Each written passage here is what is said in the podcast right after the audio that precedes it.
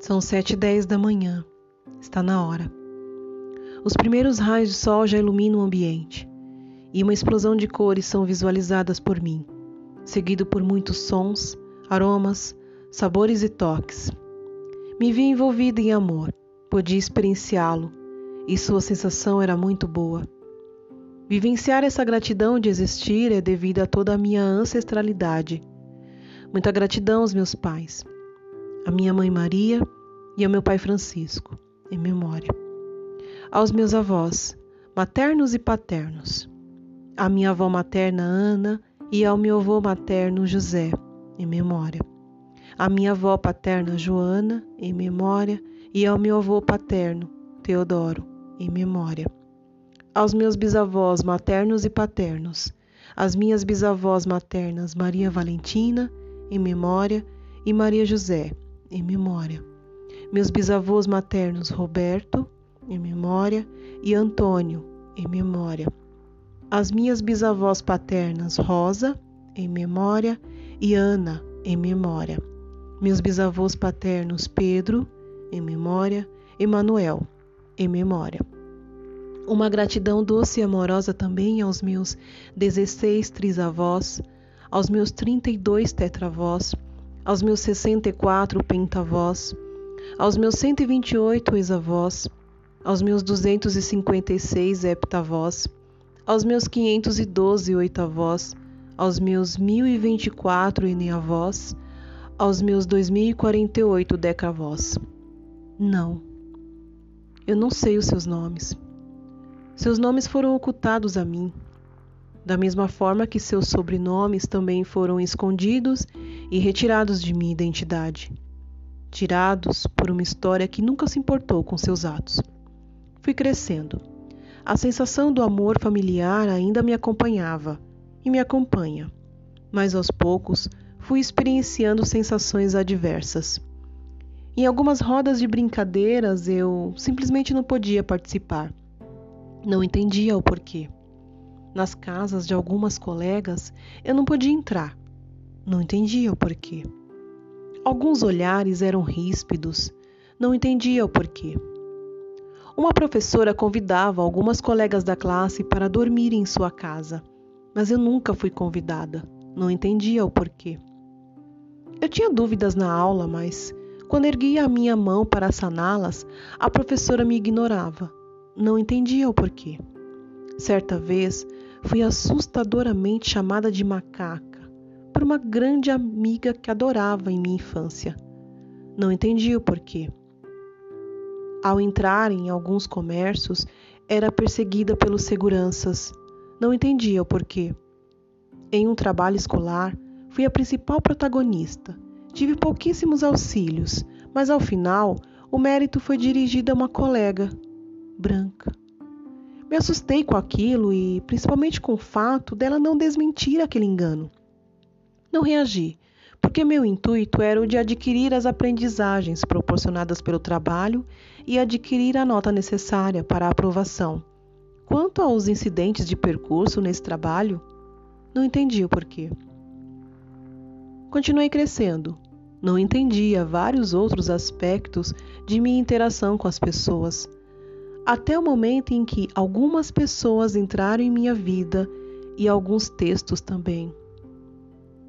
Após essas pessoas presentes ou distantes, porque escreveram seus textos e eu jamais as conheci pessoalmente, finalmente pude entender todos aqueles episódios do passado e do presente, e com a infeliz certeza de que muito disso tudo que vivi ainda experienciarei. Tudo aquilo tem um nome tudo aquilo pode ser nomeado racismo.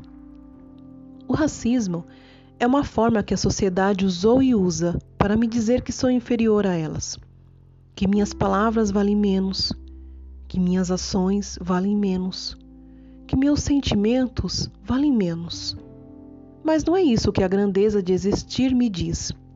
Existir é sentir em meu corpo várias sensações sublimes causadas pela observação da natureza, com sua explosão de cores, sabores, aromas, brisas, toques, e pela interação com as pessoas que amo e que tenho apreço. é ter em meu corpo uma diversidade de órgãos funcionando harmoniosamente por um período determinado, pois chegará o dia em que suas funções não serão mais necessárias. Cobertos em sua última camada por uma pele. Pele esta que se delicia com o calor e a energia do sol e com diversos toques que recebe.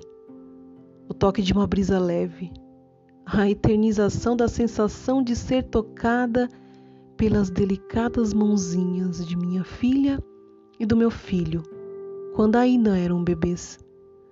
Mas a, é exatamente esta pele que carrega em si as respostas que precisava em minha caminhada.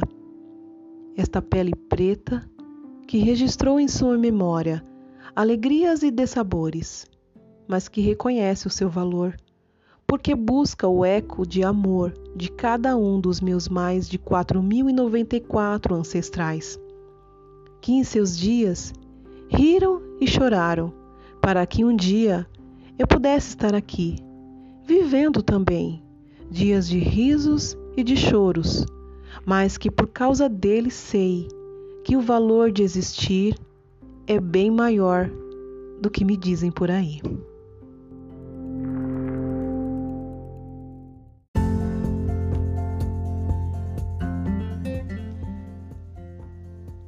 A atividade 6, intitulada Figuras Geométricas Planas, do caderno Trilhas de Aprendizagem, volume 2, está fundamentada na Base Nacional Comum Curricular, BNCC, e também no currículo da cidade da Secretaria Municipal de São Paulo.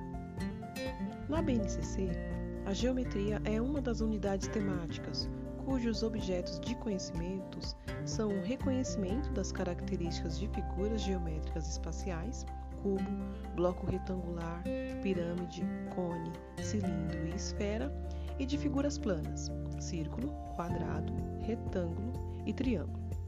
No currículo da cidade, a geometria é um dos eixos estruturantes e sua proposta é a de desenvolver noções espaciais e estudar figuras geométricas em suas relações e características.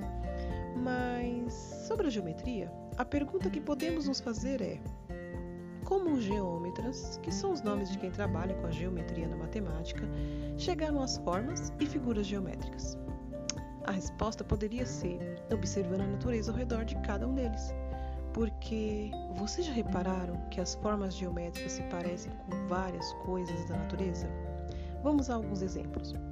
A esfera se parece com o Sol e também com o próprio planeta Terra, visto da Lua, por exemplo. O cilindro com o tronco de uma árvore. O triângulo com aquela árvore chamada pinheiro ou com algumas montanhas, vistas de longe também. Já os quadrados e retângulos podem possuir a seguinte história. Quando começou a surgir a necessidade de se dividir os terrenos que as pessoas moravam ou trabalhavam, surgiram as figuras do quadrado e do retângulo quando faziam as medições e separações mais justas possíveis desses espaços para que não houvessem brigas. Provavelmente, né? É, deve ter sido por isso. Voltando às figuras e formas geométricas, algumas montanhas também se parecem com cones e pirâmides. Bom, e assim por diante. Ou seja, as formas e figuras geométricas surgiram por observações da natureza e para resolver problemas do dia a dia que iam surgindo. E, portanto, estudar a geometria nos ajudará a entender melhor o meio que vivemos, já que a matemática é a ciência dos padrões e a geometria faz parte dela. Atividade 6. Figuras geométricas planas, página 118 do Trilhas de Aprendizagens. Nesta página, podemos observar as sombras de figuras geométricas e, ao lado, imagens de objetos do nosso cotidiano semelhantes a elas. Ou seja, se pegássemos tinta guache e passássemos em um dos lados desses objetos e carimbássemos em uma folha sulfite, teríamos imagens iguais às sombras apresentadas nessa página. Ou também, se pegássemos uma lanterna e projetássemos a sombra delas na parede, também teríamos sombras iguais a elas. Seria legal fazermos uma dessas atividades qualquer dia, não é mesmo? O que você acha? Na página 119, você tem como primeira proposta pintar apenas a forma que representa a imagem dos objetos apresentados. Essa é moleza, não é? Aposto que você irá acertar facilmente. E a seguir, na atividade 2, você deverá fazer um X no brinquedo que representa o círculo. Também aposto que você já fez. O desafio da atividade 3, da página 120, olha só, é bem simples. Você terá que observar as figuras que aparecem no trem e escrever seus nomes. Acho que dá até para cronometrar para saber quem bateu o recorde nessa atividade. Na atividade 4, você irá observar o boneco fofo que apareceu e contar quantas vezes apareceu cada figura nele. A gente pode comparar depois para saber quem conseguiu achar todas. Ah, aproveite para deixar esse boneco bem bonito, pintando com bastante capricho. Na próxima atividade, você poderá apresentar todo o seu talento artístico ao fazer um lindo desenho utilizando apenas figuras geométricas. Aposto que ao final conseguiríamos montar uma exposição na nossa escola com todos os desenhos de vocês. Bom, depois do seu lindo desenho, não esqueça de escrever os nomes de todas as figuras que você utilizou para fazê-lo no quadro da letra B, ok? Agora eu ficarei por aqui. Até o nosso próximo encontro virtual.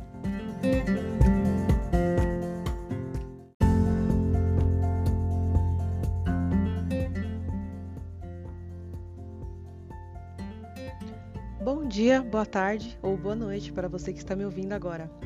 Meu nome é Adriana Nilta Guimarães, sou professora da MF e professor Ricardo Vicello. Este ano estou atuando como docente do segundo ano das séries iniciais do ensino fundamental. Selecionei a atividade 6, intitulada Figuras Geométricas Planas, do caderno Trilhas de Aprendizagens, volume 2, da Coordenadoria Pedagógica da Secretaria Municipal de Educação do Estado de São Paulo, para conversar com vocês sobre ela. Vamos lá?